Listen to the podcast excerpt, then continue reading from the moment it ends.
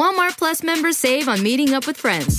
Save on having them over for dinner with free delivery with no hidden fees or markups. That's groceries plus napkins plus that vegetable chopper to make things a bit easier. Plus, members save on gas to go meet them in their neck of the woods. Plus, when you're ready for the ultimate sign of friendship, start a show together with your included Paramount Plus subscription. Walmart Plus members save on this plus so much more. Start a 30-day free trial at walmartplus.com. Paramount Plus Essential Plan only. Separate registration required. See Walmart Plus terms and conditions. When you need mealtime inspiration, it's worth shopping Kroger, where you'll find over 30,000 mouthwatering choices that excite your inner foodie. And no matter what tasty choice you make, you'll enjoy our everyday low prices, plus extra ways to save, like digital coupons worth over $600 each week. You can also save up to $1 off per gallon at the pump with fuel points. More savings and more inspiring flavors make shopping Kroger worth it every time. Kroger, fresh for everyone. Fuel restrictions apply. Hola, soy Marimar Vega. Y yo, Efraín Martínez. Y queremos invitarlos a nuestro rincón. El rincón de los errores donde errar es hasta bien visto. ¿Cuáles son esos errores favoritos? Como al no dedicarle el tiempo que le debía haber dedicado en vida a mi papá. Es un error horrible, obviamente. Que me hubiera gustado no hacerlo y estar más ahí. Pero creo que crecí pues ahora le dedico más tiempo realmente a lo que importa en vez de lo que no importa. Mi papá se murió y me dejó un álbum de fotos con notas y con cosas de viajes que habíamos hecho juntos. Me encontré una nota que decía, si vuelves a viajar a este lugar, lee un libro que se llama La vida está en otra parte de Milán Kundera. Te dejó una semilla ahí plantada. Increíble. Y hace cinco años. Increíble, ¿eh? de verdad. ¿Consideras que eres poco tolerante? ¿Eres poco paciente? Muy, muy, poco tolerante. ¿Especialmente con qué? Con, todo. Con lo que cuarta tu libertad. Con lo que cuarta mi libertad. Yo tengo un poco una obsesión con la libertad, ¿no? Y si comparáramos la libertad con el amor, o sea, es muy complejo. Entonces creo que yo en esa búsqueda de libertad y al mismo tiempo chocando con lo enamoradizo que soy, pues sí, me enamoro y en ese momento mi libertad es, pues sí, me quiero enamorar de ti, quiero estar contigo, ¿eh? Y a los dos meses que no me enamoro, entonces según yo ya estás coartando mi libertad. Ya estás coartando mi libertad, entonces quiero estar solo porque quiero ser libre, la, la, la. Esta tendencia tuya, como tú decías, a ser enamoradizo o así, me enamoro con toda y me desenamoro. Sí, sí, creo que tiene una con, obviamente, con la aprobación, ¿no? Como con buscar la aprobación de los demás. Sí, creo que esta necesidad de demostrar, que además ya no había quien demostrarle, creo que en cuanto logré trabajar en algo que me hacía sentir orgulloso de mí así, creo que paró ese... Como lo de Hegel. Pues ya sí. no había nadie quien me Ya no había mostrara. nada, exacto. Bueno, pues bienvenidos otra vez a nuestro rincón. Hoy tenemos a un invitado que es una de mis personas favoritas en el mundo.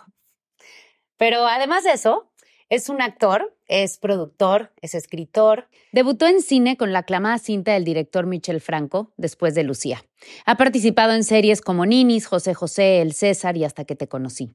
Participó en teatro en la reconocida obra La Sociedad de los Poetas Muertos, así como en El Cielo de los Presos. Es un hombre sensible, inteligente, con un estupendo sentido del humor y además es mi hermano. Bienvenido, Gon. A chillar, qué Gracias. qué vergüenza.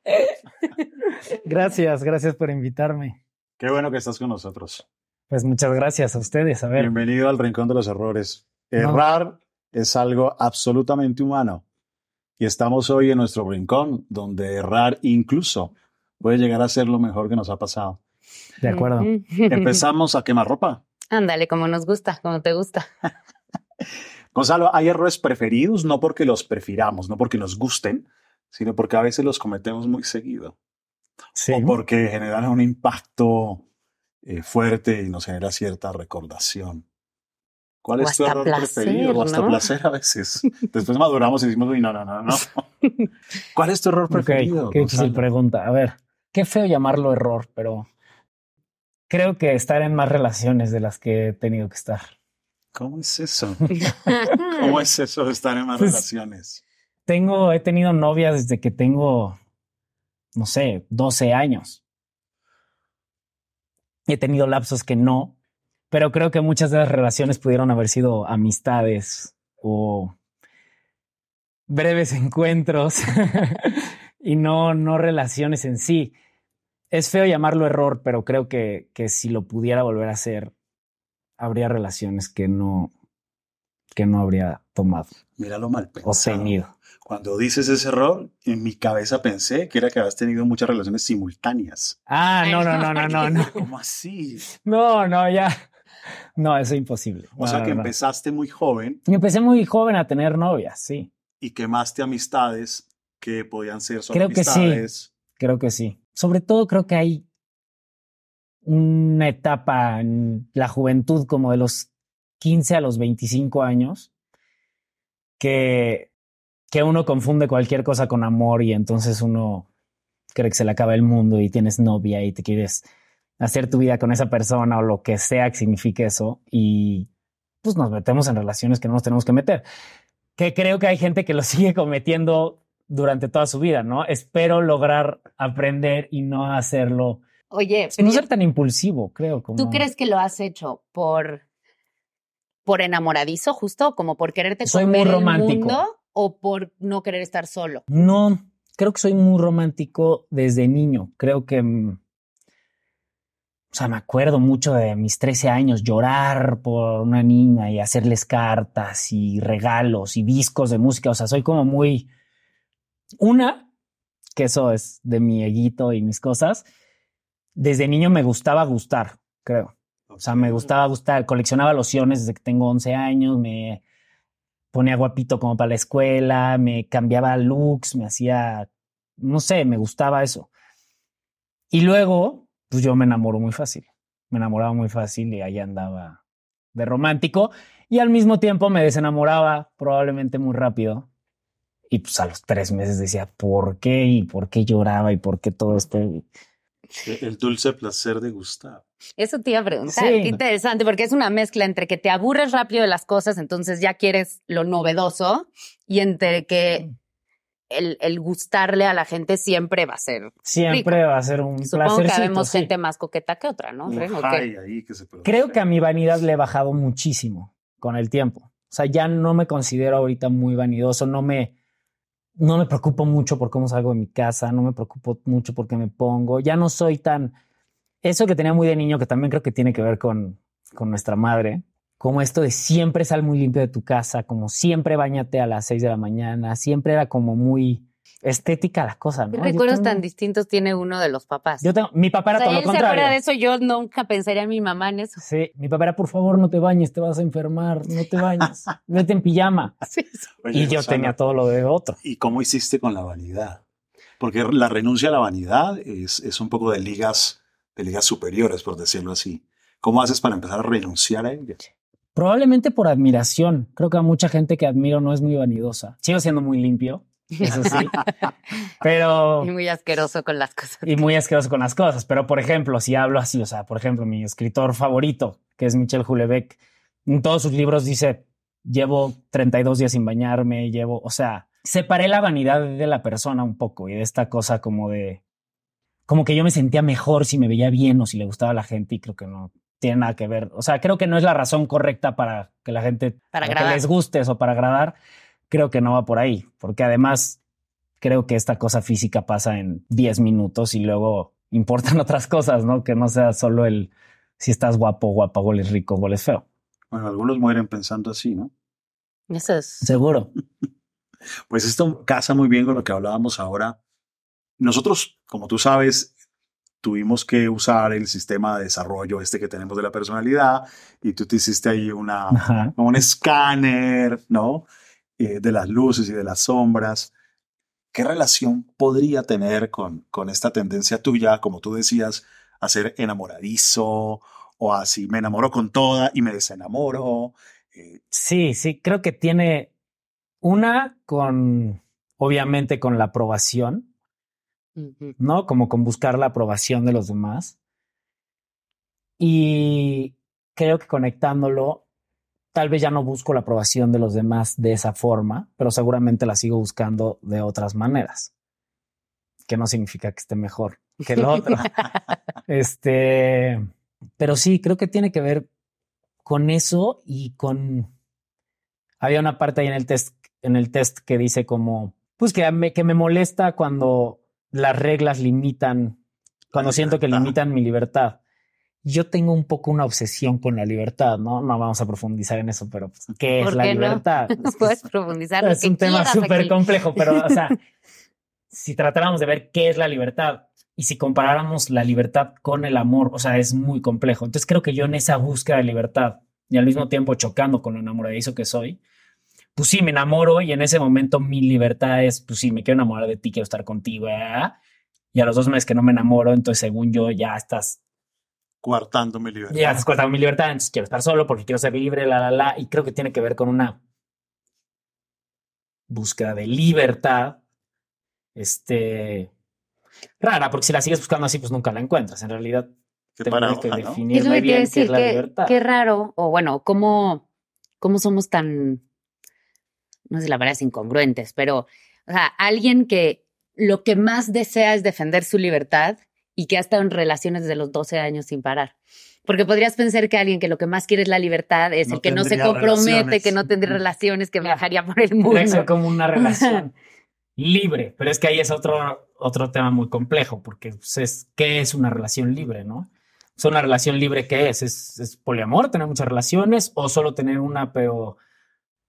Porque ahí ya solo es una libertad sexual y ni siquiera, tal vez mi libertad puede ser un día poderte decir no te quiero ver y ya, Sí. ¿no? O, o sea, la libertad creo que tiene tantos caminos y tantas cosas que también, si somos empáticos con el otro y solo es nuestra libertad la que importa, pues Habría que convencer a la humanidad de tu concepto de libertad para que puedan relacionarse contigo.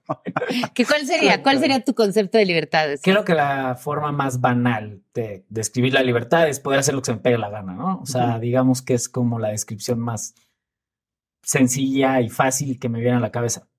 Mi libertad, en mi caso, tiene que ver con crear, con estar sano, con como mi potencial como humano, que es, digamos, yo lo que quiero es ser un poco, pues, un poco menos inculto, un poco más amoroso, viajar más, etcétera. Creo que sí, mi libertad es como mi máxima forma de expresión, como poder crear, en mi caso, arte, poder estar sano, conocer cosas. Sí, tiene que ver como una forma de poderme expresar.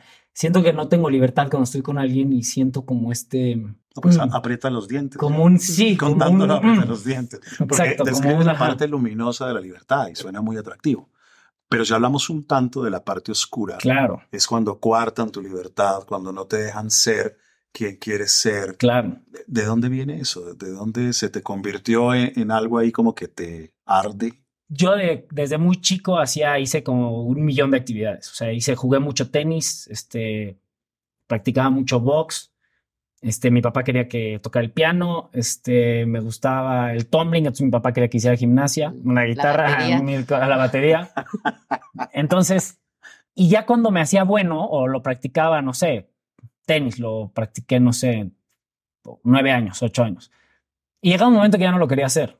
Ya, o sea, creo que a una edad, o sea, ni siquiera pensaba yo en algún día voy a ser profesional o voy a ir- nada, no me dejaba de gustar ir a jugar tenis y ya no quería jugar tenis. Y eso sí siempre fue un conflicto con mi papá como de mediocridad, como de siempre dejar las cosas a medias, como de si ya eres bueno para esto, ¿por qué no sigues haciendo esto? De, si te gusta brincar en el tumbling, ¿por qué no te metes a clases de gimnasia y te vuelves gimnasta? Yo no quiero ser gimnasta, mal y madre ser gimnasta. O sea, me gusta brincar en el tumbling después de real, comer y ¿eh? ya, y dormir. No, pero hace todo el sentido. Entonces puede ser como un... Sí, había una frase muy... Mi papá hasta de tirar una toalla al piso era... Este, no hagas las cosas mal, hay que hacer las cosas bien, hay que hacer las cosas bien, hay que hacer las cosas bien. ¿Ves el perfeccionismo Que y eso el es- control? Eso es, eso era con dejar una toalla en el piso, pero bueno, ya cuando te vas a cosas más grandes, como esto, como algo que practicas, como un deporte que tal vez en la mente de mi papá yo podía ser un tenista muy cabrón. Y, o sea, a mí no me interesaba, pero sí era esta frustración como de con el fútbol también me pasó. Una vez de nuestras peleas más grandes fue por eso. Sí, esta sensación como de mediocridad por no querer seguir haciendo algo, pues eh, como lo primero que me viene a la Interesante, o sea, cabeza. No, pero tiene todo el sentido. Ahora lo que pensaba es, vamos a tomar esto y lo dividimos en, en una parte luminosa y en una parte oscura.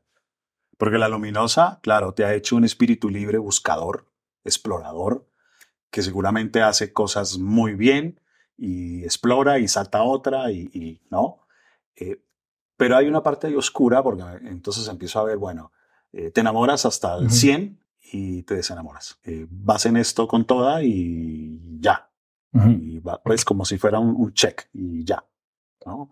Eh, ¿Qué implicaciones trae esta zona como oscura? ¿Te aburres o saltas muy fácil de un lado para otro o todo te queda muy fácil entonces tienes que encontrar otro reto rápido? Híjole, pues yo creo que todas esas combinadas. Yo creo que también me cuesta trabajo adaptar como mis. O sea, somos seres cambiantes todo el tiempo, ¿no? Entonces, creo que si mis intereses empiezan a cambiar o mis situaciones o mis circunstancias empiezan a cambiar. Entonces, por poner un ejemplo tonto, pero entonces a mí me empieza a ir muy bien y me puedo ir de viaje cada tres meses y tú no puedes, pero entonces, o sea, cosas así. Y entonces digo, no, no, no, no, no. Entonces ya nuestros caminos son diferentes. O sea, en vez como de quererme adaptar a entonces qué se puede hacer, mi salida rápida es, no, pues, chingas tu madre, yo me voy para acá, tú te quedas con tus pedos y entonces luego voy a tener otros pedos y cuando lo supere. Pero creo que es esto, es como ir esquivando un poco el conflicto, podría ser. ¿Consideras que eres poco tolerante? O sea, que te desesperes, Muy, poco paciente. Muy, muy poco tolerante. ¿Especialmente con qué? Con, todo, creo. todo No, no con todo. Con lo que cuarta tu libertad. con lo que corta mi libertad. Sí, o sea, si estoy esperando una noticia, soy un mega intenso. Pero que sí es cierto, Sí. tiene que ver con la libertad, porque tú ahorita, o sea, describiste la libertad sobre todo en la parte creativa. Y si te fijas, donde más te frustras tú, donde más impaciente eres, es en, es, en esa área. Sí, sí, sí, sí. O sí. sea, cuando esas cosas no salen o cuando no se logran, te, te frustras mucho. Sí, que eso es algo que, bueno, sobre todo este último año lo he trabajado muchísimo, que el otro día lo hablaba contigo, como, o sea, ya no siento esa frustración. que se- O sea, cuando iba con un proyecto, con alguien, y, ay, me encanta, pero no lo vamos a hacer ahorita. Puta, para mí se me venía el mundo abajo y por qué, ah, y ahorita ya no. Ta- Tal vez también porque llevo siete años recibiendo nos, nos, nos y nos, pero Sacado callo. he sacado callitos. Sí, o sea, ya no. o sea, primero sé que no es el fin del mundo y segundo creo que descubrí que lo hacía por mí, no porque le fuera bien o mal. O sea, ya no me importa. O sea, si yo estoy muy orgulloso de algo que déjalo orgulloso. Si yo disfruto mucho hacer algo, si yo disfruto mucho escribir algo, grabar algo, este, con Fernando, que es mi socio, lo que sea, creo que tenemos que aprender a hacer las cosas por el fin en sí mismo y no por una recompensa. Entonces, ¿por qué hago arte? ¿Lo hago para que salga en Netflix y, y gane un millón de pesos? ¿O lo hago porque me gusta en sí el arte? Entonces creo que hay que aprender a hacer las cosas porque hago ejercicio, porque quiero estar mamado, porque disfruto hacer ejercicio y porque estoy sano. Entonces creo que he aprendido a hacer más cosas por el fin, por la cosa en sí misma, que por la recompensa. No estoy diciendo que no esté padre Que te a Hollywood y ganarme un Oscar, ¿sabes? Pero no es, ya no lo hago por eso. Creo que he aprendido que, que no hay que hacerlo por eso, porque además la recompensa puede no llegar nunca. O sea, si no, si no hacer la cosa en sí misma es la recompensa en sí misma, puta, pues vas a vivir frustrado toda tu vida porque las cosas nunca van a llegar pues, cuando quieres que lleguen, ¿no? Supongo. Bueno, vamos a zambullir, si me das el permiso. de Sí, sí, sí. zambullir- Zambullirnos un poco a, hacia- además es, es tu hermano y, y quiero tocar ahí un tema. Ajá. ¿no? ¿Cómo, cómo era eso de, de vivir con un papá que le faltaban a unos 20 centavos para el dólar? Si lo vas a hacer, hazlo bien. Es que es raro. Es raro porque era, era una combinación peculiar. Porque si él hablaba con los demás o lo que sea, era mi hijo y nos amaba y estaba orgullosísimo de nosotros y orgullosísimo de la familia que había hecho. Y, y al mismo tiempo te digo, creía que yo era el mejor tenista y creía que era el mejor gimnasta y creía que, o sea, al final no me decía, eres malísimo para el tenis, ¿para qué sigues jugando tenis? Que creo que ahí sí dices, puta madre, entonces voy a jugar mejor tenis para que vea. Él sabía que era bueno en lo que hacía, solo que le molestaba que lo abandonara. No sé, yo siempre lo pienso, a mí me hubiera gustado muchísimo. O sea, si mi, o sea, poder hablar con mi papá ahorita más profundamente y más que eres joven y te enojas por muchas cosas que, que no entiendes y que él tampoco estaba listo para entender a, pues, a un adolescente o lo que fuera, ¿no? Entonces creo que mi papá era muy inteligente, pero se frustraba mucho. Yo creo que también era muy impaciente y muy... Yo creo que era muy controlador, que creo que es algo que yo me identifico mucho con mi papá, que son cosas que a mí, ¿por qué me importa? Por ejemplo, o sea, yo me identifico porque en, en el querer, según tú, optimizar y arreglar a los demás desde el amor, porque los amas y los quieres. Entonces, es eh, una adolescente que a los 15 años yo me quería levantar tarde el domingo, porque lo único que quería era dormir. Y si me quedaba a dormir en su casa, él a las 8 de la mañana entraba a abrirme las cortinas y a decirme, qué flojera, ¿cómo están dormidos tan temprano? Entonces, lo único que hacía era que uno quisiera quedarse a dormir en casa de su mamá y no de él. Pero él lo hacía como, no puede ser que tengan este jardín y estén viendo la tele. Claro. No, y todo el tiempo al final es un poco el control, que es donde yo soy así y es horrible. O sea, que yo lo hago por ayudar, pero yo- pues si hablas con mi esposo seguramente te dirá, y dices estas cosas que yo ya trato de no hacer y me como la lengua. Pero es como, Sí. hasta él no tienes frío. Ahí está, ahí está la paradoja, qué interesante. Y que además lo entiendo ahorita, es lo que te digo. O sea, yo digo, puta madre, o sea, ¿por qué no disfruté más del rancho y los caballos? y? Obviamente. Y prefería estar jugando Xbox. O sea, lo entiendo ahorita, Claro. lo que él decía, pero Es una edad que... tenía 11 años. O sea, yo quería jugar Xbox. O sea, era, sí, sí, sí. no tenía esta idea de lo que era y él tenía este jardín para que sus hijos jugaran en el jardín. Y sí jugábamos en el jardín, o sea, no éramos unos Claro, pero para él nunca también iba a ser suficiente Claro. eso, porque también tenía que ver con los. ¿Y por qué te gusta la fiesta? Porque tengo 17 sí, años sí, y sí, tengo sí. amigos y era como esto. No, seguro no, no era fácil entenderlo a esa edad, porque por un lado es algo así, de pronto es una interpretación, pero quiero que mis hijos lleguen lejos, que triunfen, que sean los Claro, mejores, eh, pero no puedes fallar o no Sí. puedes retirarte. Como que sé Sí. libre, eh, pero te controlo. Yo creo que a él le daba terror, eso sí. O sea, por, en mí Contigo le daba terror. le daba terror como el fracaso, como la fiesta, como el Que Gonzalo los como que, que, sí, me embarazara a los Con una. 19 es- años. Eso era su mayor miedo. errores que él cometió, algunos. y Como que le daba miedo que yo repitiera como esas cosas. Entonces, con eso era muy así, muy... Sí, yo creo que mi papá, con Gonzalo en particular, porque al ser dos mujeres y él, cuando mi papá murió, el gran miedo, porque además Gonzalo, tú tenías cuántos años cuando mi papá murió? 22. 22. Entonces él se 23. quedó, o sea, nosotras pues ya estábamos más grandecitas, casadas, ¿no? Un poquito Encaminadas, como encaminadas. Y el terror de mi papá era eso, o sea, que, que una mujer mayor como que lo engatusara Mm. y que este se enamorara y que tuviera un hijo muy joven y que arruinara su vida. Y como era tan Mm. enamoradizo, Y a mi papá le pasó exactamente eso. O sea, mi papá tuvo una Sí. hija antes que nosotros, cuando él pues no era lo que quería, lo obligaron a casarse y como que su- supongo que sintió que le truncó un poco la vida y le daba terror que Sí. Gonzalo hiciera eso. bueno, uno no puede estar en una carrera de estas sin, sin ir sacando callito. Y tú ahora lo contabas, como que, Sí, sí, sí. como sí. que has ido evolucionando, ¿no? 100%. Y entonces ya no te frustras tanto porque eh, el mundo en el que ustedes se mueven Mm. es un mundo donde hay que aprender A que a digan que no. aceptar el no. 200 veces. El no, el no, el no. Claro. vamos sacando gallito, ¿no? Eh, ¿Qué queda aún de incomodidad? ¿Qué, qué falta en esa evolución que todavía queda de, de ese, de ese ardorcito? Seguramente hay algo de intolerancia como en mi vida. Creo que esas, como ese tema específico de mi papá, como con la mediocridad y de sentirme menos y eso, creo que, creo que está trabajado. O sea, no, no tengo este, o sea, para nada siento este coso como de soy un fracasado, Ok. no he logrado lo que quiero, o eso, para nada. O sea, creo que estoy muy orgulloso de mí, de lo que he hecho. O sea, me siento como muy bien conmigo mismo eso. Me hubiera gustado haber empezado más joven.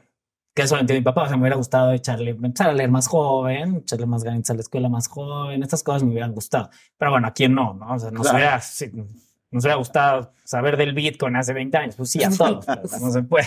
Y sí, creo que sí, más como mi espinita ahí tiene que ver con lo de. Sí, creo que yo ahorita con lo que sigo peleando en la vida sigue siendo esto de la libertad, como el. Eso sería lo, o sea, si yo te preguntara, ¿qué es algo que por más tú trabajado, paciente, que a ti te puede reventar, ya sea, o sea, porque a uno le puede, o sea, la manera en que reacciona puede ser a gritos o puede ser cerrándose, puede ser, pero que realmente es algo que si ahí te, si ahí te dan, te vas a poner mal.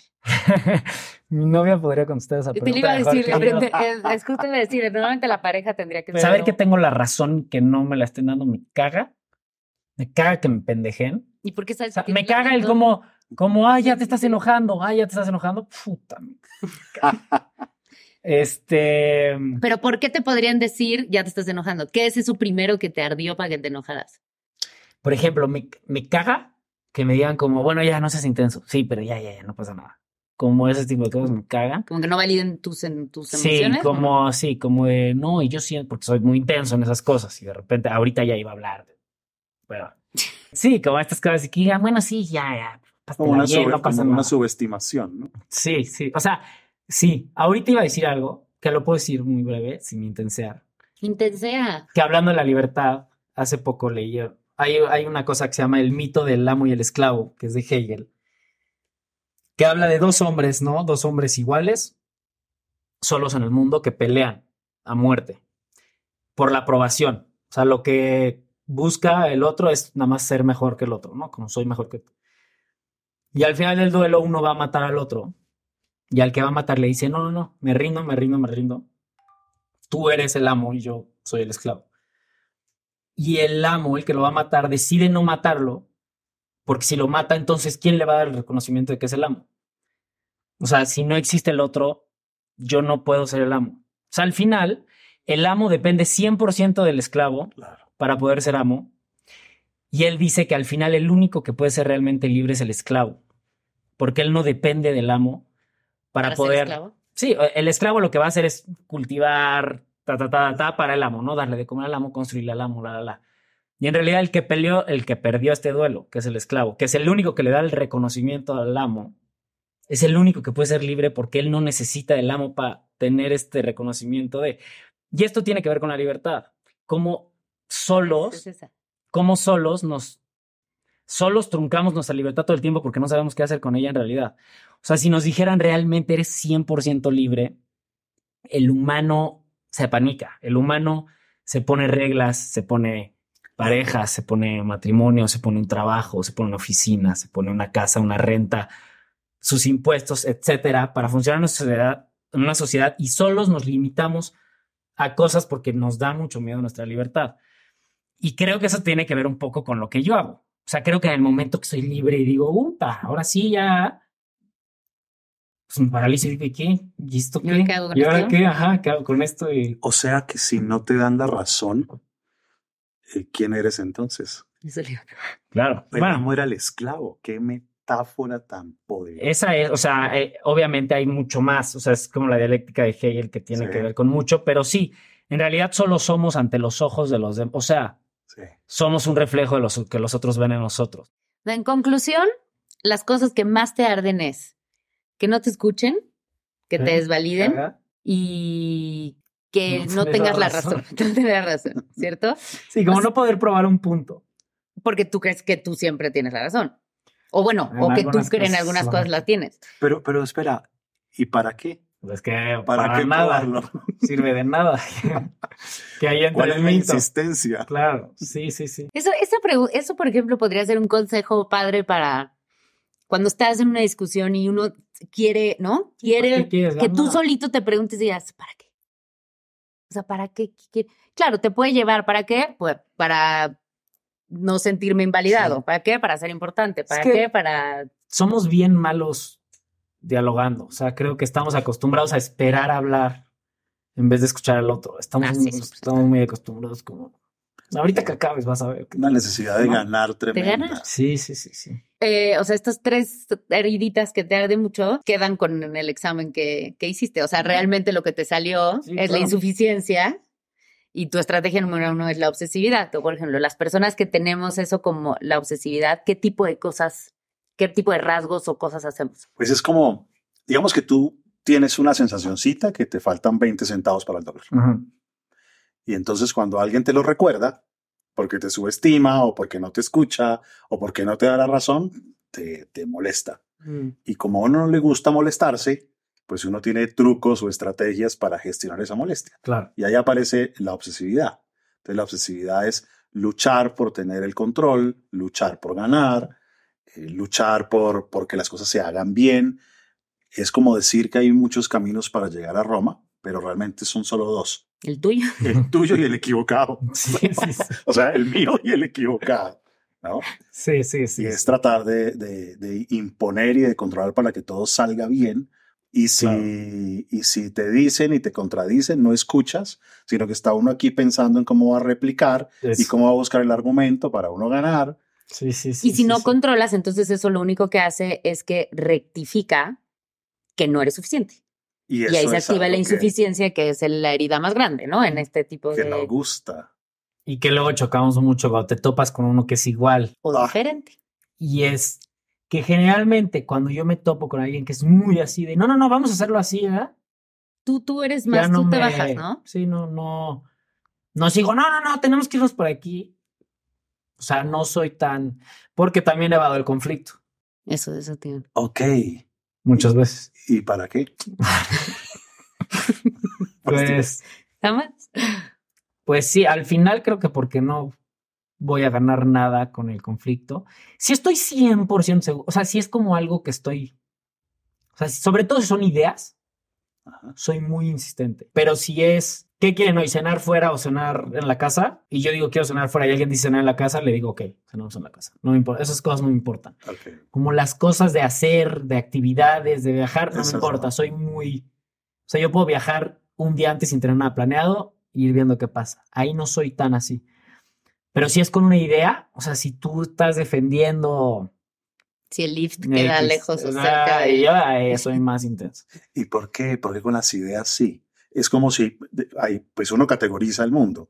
Entonces es como si, y me corriges, como si hubieses categorizado que lo intelectual o las ideas, eso Más sí es lo valioso Para y pelearlo. lo demás Definitivamente. es, es to- Claro. una tontada. Sí, sí, sí, sí. Definitivamente. Porque uno defiende lo valioso, ¿cierto? Así es. Lo valioso para uno. Para uno. Entonces en ese terreno es en el que das la lucha hasta... Ahí sí, sí. Y Sí, por, ahí ej- sí la por ejemplo, la inteligencia y todas las cosas para ti es Sí. valioso. Entonces, si a ti te hacen sentir que no eres inteligente o que no eres culto o que no Exacto, eres, Exacto. es algo que a ti te va a arder. Sí, sí, sí. Y ahí es donde Exacto. Sí. Y ahí entonces tienes que argumentar y decir... Sí, infinitamente si es necesario. Y llegar a la casa leer. eh, sí, sí, sí, sí, sí, tengo pruebas y eres un idiota. O sea, sí, sí, ahí soy más intenso. Pero, y sí, sobre todo cuando, cuando soy cosas, no quiero decir que yo estoy en lo correcto, porque estoy muy convencido de que, de que mi punto es más valioso. No valioso, sino más valioso. Más Más valioso. valioso. claro. Bueno, y ya que Bueno. estamos en el rincón de los errores, Ajá. ¿qué errores has cometido por eso? Esa tendencia tuya, esa forma, ¿qué errores te ha generado? Creo que sobre todo peleas innecesarias que al final no sirven de nada. Este, porque no, no, no tengo algún recuerdo como de alguna, como de alguna pérdida o algo así por culpa de eso. Pero sí, seguramente peleas, muchas peleas. Creo que, y no poderme comunicar bien a veces con alguien que probablemente hubiera sido más valioso hablar normal que nada más querer probar un punto, ¿no? Eso. Sobre todo creo que, no sé, lo que hablábamos hace rato de mi papá. Creo que si mi papá hubiera sabido hacerlo y yo hubiera sabido hacerlo, tal vez él hubiera entendido al adolescente y yo hubiera entendido a- al adulto.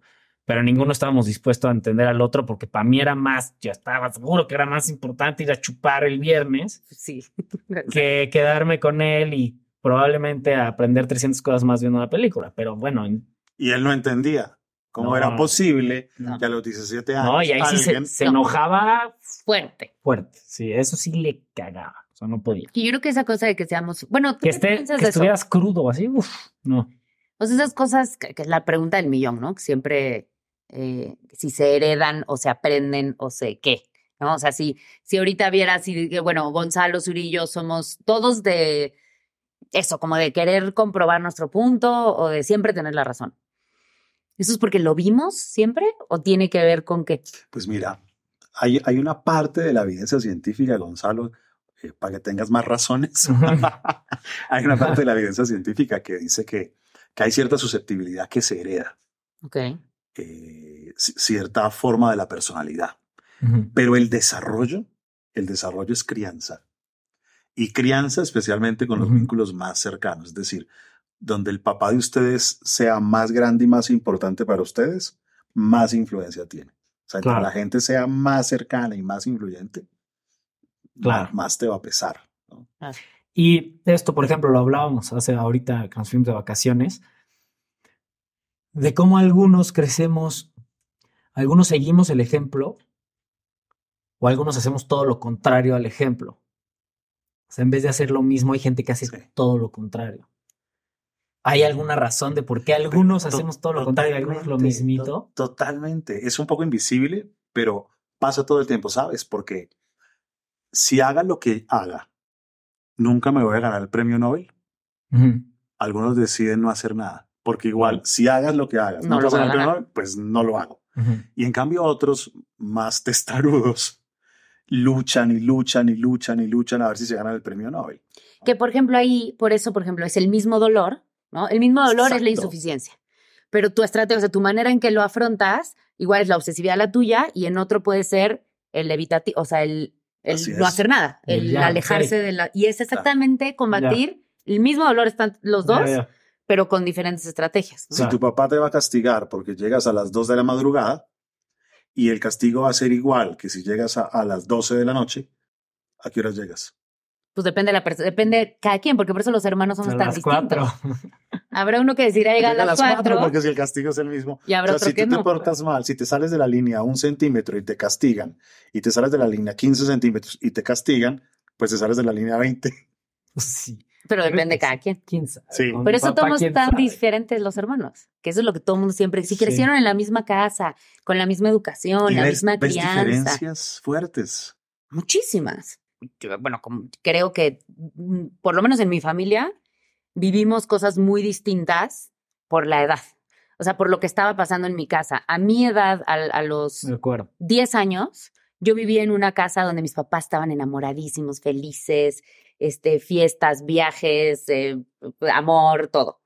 Y Gonzalo, a los, al su año, dos A años, mis papás Tres se años se divorciaron. divorciaron. sí. Ah, Entonces, él no tiene de entrada ese referente de viviste familia, otra familia. Totalmente distinta a la que viví yo y a la que vivió Suria. Como que sí, yo, eso, yo crecí en dos casas. Siempre. A- a- yo, por ejemplo, no, yo sí tuve un cambio, a mí sí, para mí fue un cambio tremendo. Para Suria también en una edad.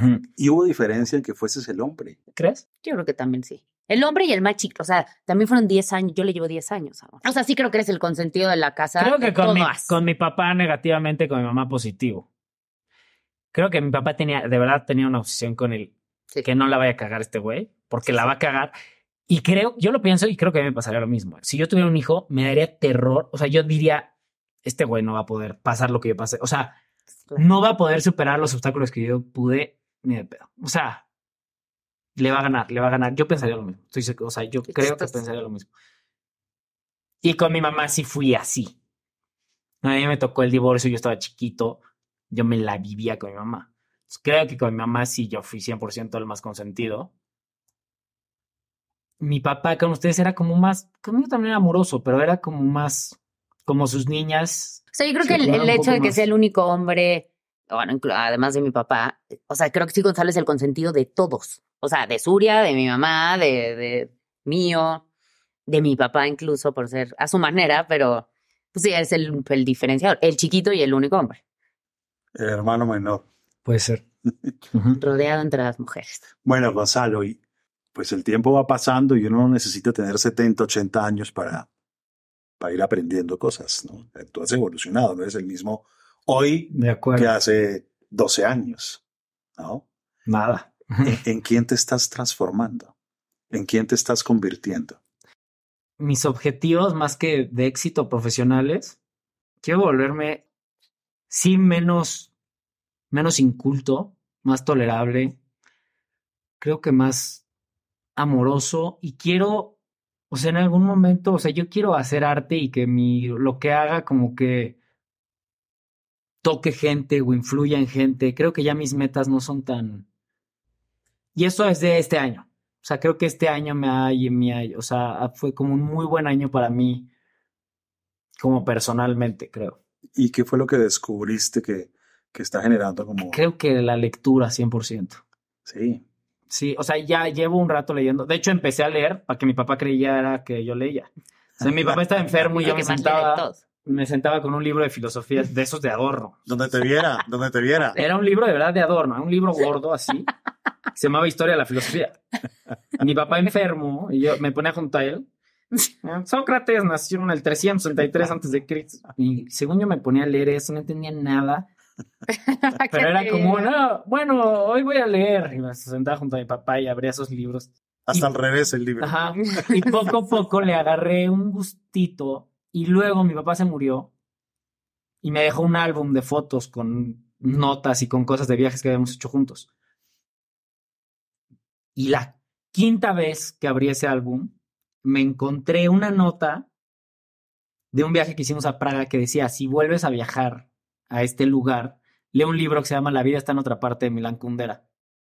Long Story Short es un libro que habla como de un chavito artista que tiene como mamitis, tiene como una relación muy cercana a la mamá y como él no se atreve a hacer nada de lo que quiere hacer, todo lo hace a través de un personaje que le escribe, que es, es un chingón, es un artista cabrón, la, la, la, la. Me fui de viaje, no a ese lugar en específico, pero viajé y me compré ese libro y lo leí. Y de ahí ya no paré. Esto fue hace como unos cinco años. Pero ahí realmente como que ese libro que ya leí antes cuando fui a Los Ángeles, pero ese libro fue como el, como un detonador de, de que hay, sea, hay un chingo de información que no tenemos y que estamos acostumbrados a, pues, atomizar el, el, el lenguaje y tener esto, acostumbrarnos a, a estos tweets que tiene 120 caracteres para expresar una idea que puede ser una idea tan compleja y la gente se acostumbra a, a creer que entiende muchas cosas con estas, con estas atomizaciones del lenguaje, me explico. Y creo que en el libro encontré esta como complejidad y este, pues, que hay más, o sea, que hay que rascarle y que hay que encontrarle y que me ha dado muchas narrativas en mi vida y ya sea que todo importa o nada importa o lo que como quieran pensar, a mí me ha ayudado mucho a, pues a, a, encontrar yo mi razón de por qué quiero o lo que yo quiero o cómo lo quiero.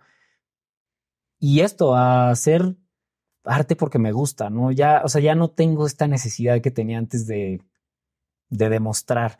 Y si en algún momento se lo quería demostrar a mi papá, pues ya no está mi papá, entonces ya me lo demostraré a mí mismo y estoy tranquilo con eso y sí. Qué historia tan linda. Sí. O sea, te dejó una semilla ahí plantada. Y increíble. Y hace cinco años. Increíble, ¿eh? de verdad.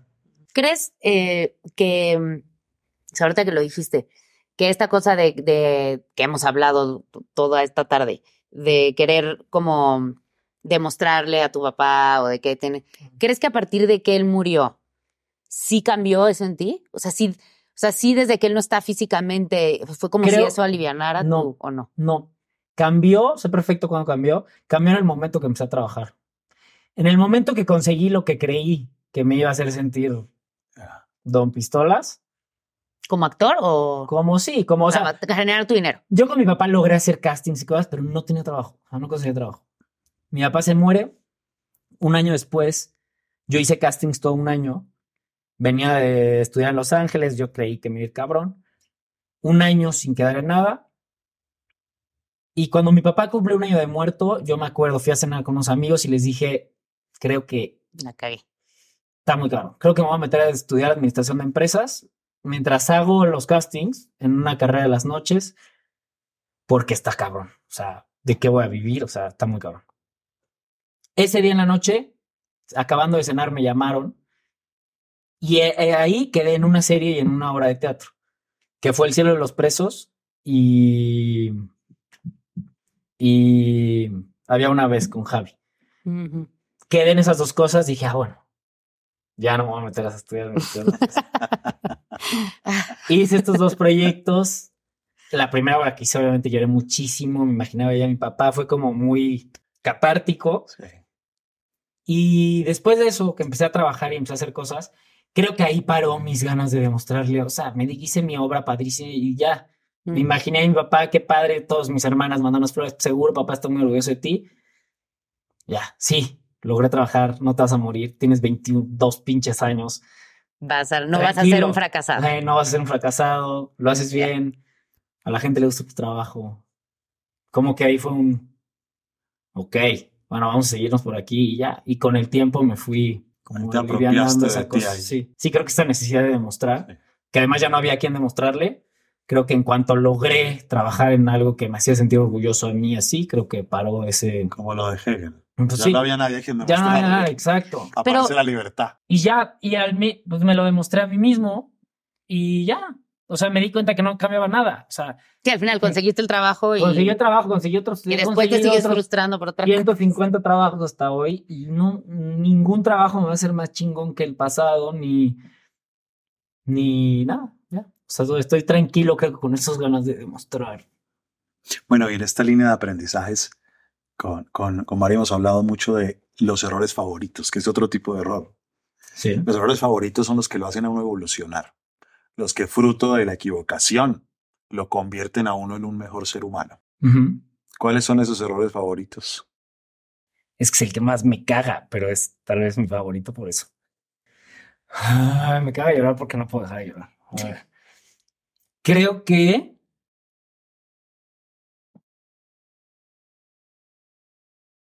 como al no dedicarle el tiempo que le debía haber dedicado en vida a mi papá,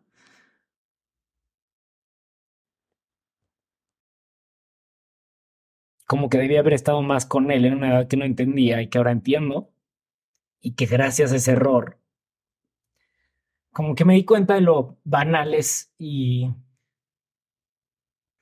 estúpidos que podemos ser los humanos buscando cosas que no te llevan a nada y encontré realmente el arte y la lectura y todo esto que realmente importa y perdí esa búsqueda tan estúpida de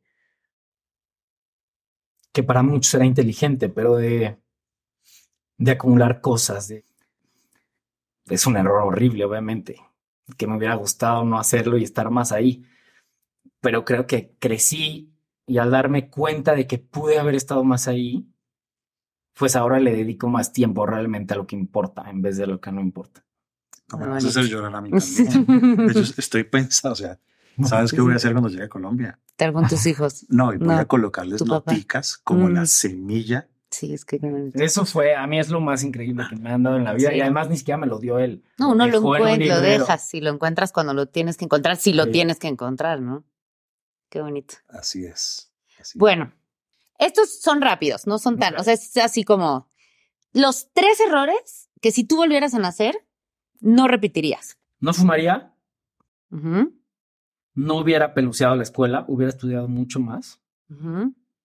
Y tres, eh, justo eso, creo que dejar de perseguir cosas que no nos llevan a nada y aprovechar más cosas que sí y estar más con gente que vale la pena estar y no andar perdiendo el tiempo por diversión porque al final te das cuenta que, que no, no hay nadie. Ahora, para cerrar nuestro rincón, em, pues gran parte también por lo que yo quería hacer esto con Efren, era porque a mí Efren, como bien saben y siempre lo digo, me cambió la vida en muchas cosas. Teniendo la oportunidad ahorita de tenerlo aquí, ya sea que sea algo que tú le quieras preguntar como algún tip o algo como, hijo, si tengo este, ¿cómo mejoro, trabajo esto? O que luego sucede mucho, si tú quisieras, a mí luego a veces la gente me pregunta muchas cosas que no tienen el- la cercanía de Fren o algo que tú le quieras preguntar para que la gente escuche algún tipo, algo. Sí, pediría consejo como, como a controlar un poco mis reacciones, sobre todo cuando estoy enojado o triste o muy feliz también. Como poder, Regular tus emociones. es como respirar y entonces tomar decisiones de ese lugar. O sea, no por... Me pasa mucho porque de verdad lo siento. O sea, yo me peleo y digo, o me peleo tantito, pasa cualquier cosa que no y digo, ya, todo vale madres, ya no quiero nada de esto, no me gusta, quiero correr. ah". O sea, creo que tengo que aprender a... Y entonces ya luego ya que tomo decisiones y la cago, tres horas después estoy en mi casa y digo, "Eh, ¿por qué hice?". Creo que, creo que es eso. Mira, yo, yo creo que uno puede moverse en dos niveles.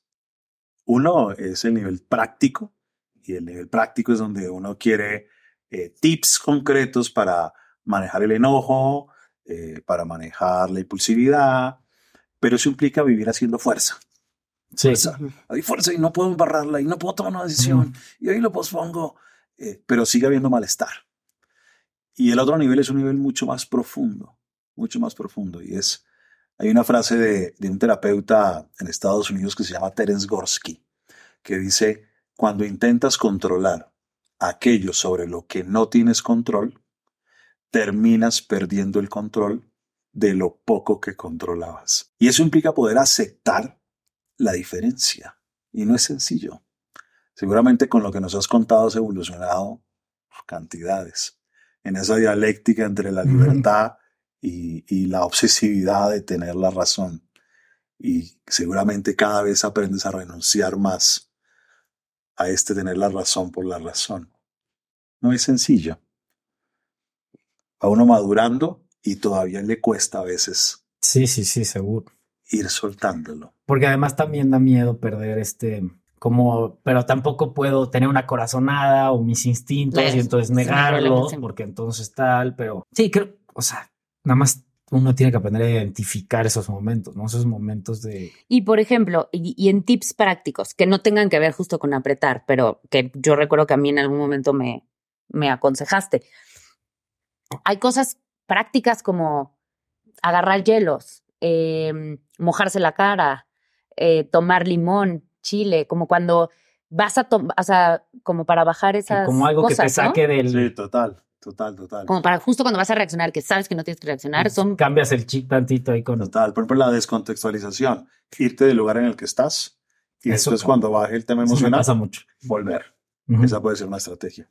Eh, otra estrategia es tener un cambio físico, como por ejemplo echarte algo frío encima, Ujú. porque literalmente la cabeza se pone caliente, Sí, sí, sí, sí, que, sí. que te, que te traiga aquí y sepas que, que puedes hacerlo eh, De otra manera. sí. distinto, ¿no? Eh, otra es meterse uno que en la discusión tiene uno que me contar mentalmente hasta 10. Y después, y después plantearlo y te da un pequeño margencito Claro, claro. para manejar la impulsividad, ¿no? Eh, porque si no termina uno después arrepentido y entonces Peor, se claro. siente equivocado y peor, tras de que no quería equivocarse, ahora Sí, se hay que equivocó. aprender a darle el tiempo a tiempo al tiempo. tiempo al tiempo. Así es, flexibilizar la cabeza. Sí, Qué difícil para los que tenemos la obsesividad y el control a todo lo que da. Sí. Ay, Gon, pues gracias por confiar en nosotros, por venir, por darte el tiempo, por abrirte. Pues ustedes, qué padre lugar, qué padre idea. Muchas gracias. Muy bienvenido al Rincón de los Errores, Gonzalo. Gracias a los dos. A Suerte seguirla con- cagando. Suerte con las más víctimas. Tchau! Tchau, tchau.